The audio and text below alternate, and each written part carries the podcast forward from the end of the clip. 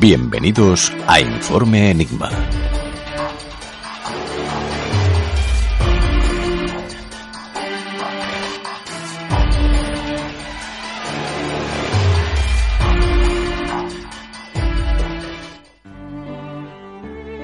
Encerradas en cajones del pasado y enterradas en mantos de polvo, aún quedan muchas historias increíbles y aterradoras por salir a la luz, y que por motivos inciertos quedaron olvidadas en el tiempo. Cuando hablamos de asesinos famosos, tenemos un gran repertorio donde escoger, pero si a esa lista le añadimos un requisito, la época victoriana, sin duda tendríamos que remontarnos a 1888 para hablar del ya conocido y explotado Jack el Destripador, culpable de al menos cinco asesinatos y que le valieron el título de uno de los primeros asesinos en serie de la historia y que a día de hoy su identidad sigue siendo fantasía, humo y rumores para aquellos que cada año creen saber quién se escondía detrás de su sombra.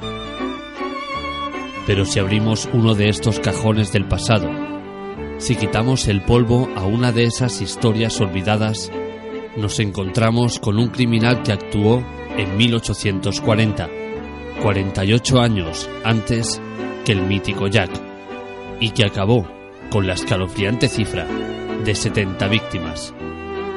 Y para adornar el pastel, diremos que se llamaba Diego Alves y que era español pero era más conocido como el asesino del acueducto. Te recordamos las formas que tienes de ponerte en contacto con Informe Enigma. A través de Twitter, arroba Informe Enigma. Por correo electrónico, enigma-rpa arroba hotmail.com.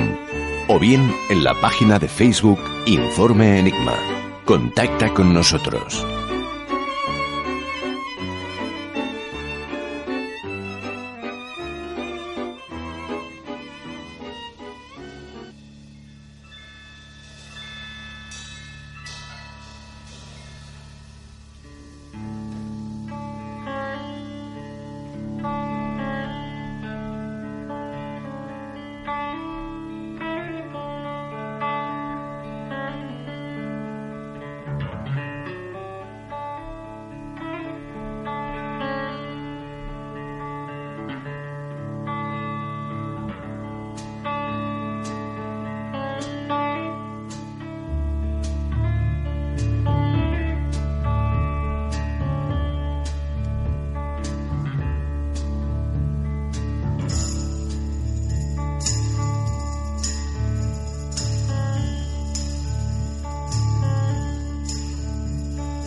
This is the end, beautiful friend.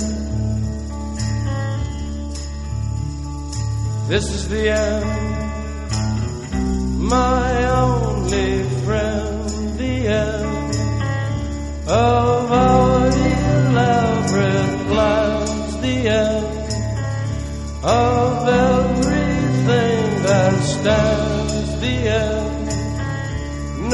safety or surprise. The end. I'll never look into your eyes again.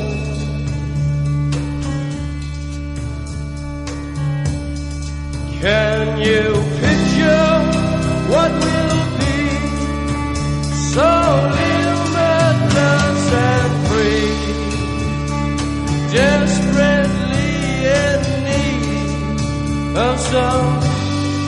stranger's desperate.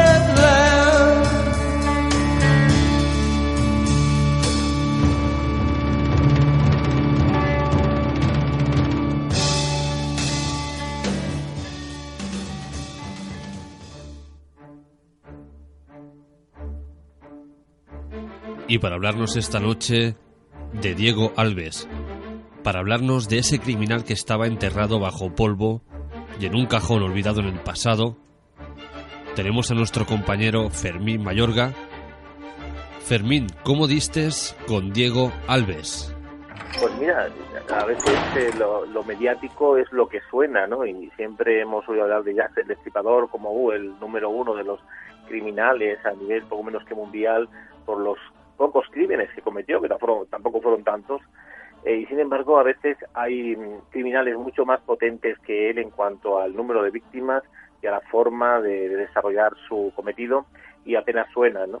quizás el hecho de que le hayan hecho ahí en Inglaterra una determinada película ese personaje, pues ha hecho que se le va a ser mismo, ¿no?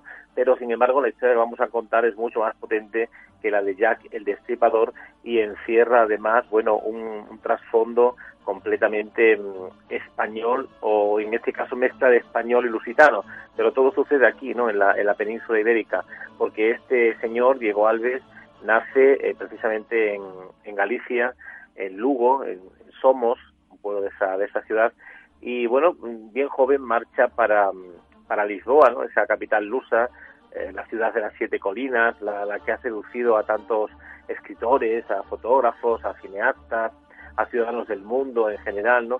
y que tiene tantos lugares emblemáticos y bellísimos, como por ejemplo eh, aquellos oyentes que hayan visitado Lisboa, el castillo de San Jorge, los barrios de Alfama, el barrio alto y el barrio bajo, eh, la torre de Belén, el monasterio de los Jerónimos, etcétera, etcétera, ¿no? Pero fíjate, también tiene su hueco, ¿no? En la historia negra y macabra de, de asesinatos. Y este, sin duda alguna, este español que se caracterizó por ser precisamente eso, un asesino en serie, pues eh, quedó para la historia grabado en, en, fuertemente no ahí en las mentes y en los cerebros de los lisboetas de la época porque solamente eh, nombrar su nombre eh, aterrorizaba ya a, la gente que le tocó vivir ¿Te está gustando este episodio? Hazte fan desde el botón apoyar del podcast de Nivos. Elige tu aportación y podrás escuchar este y el resto de sus episodios extra. Además, ayudarás a su productor a seguir creando contenido con la misma pasión y dedicación.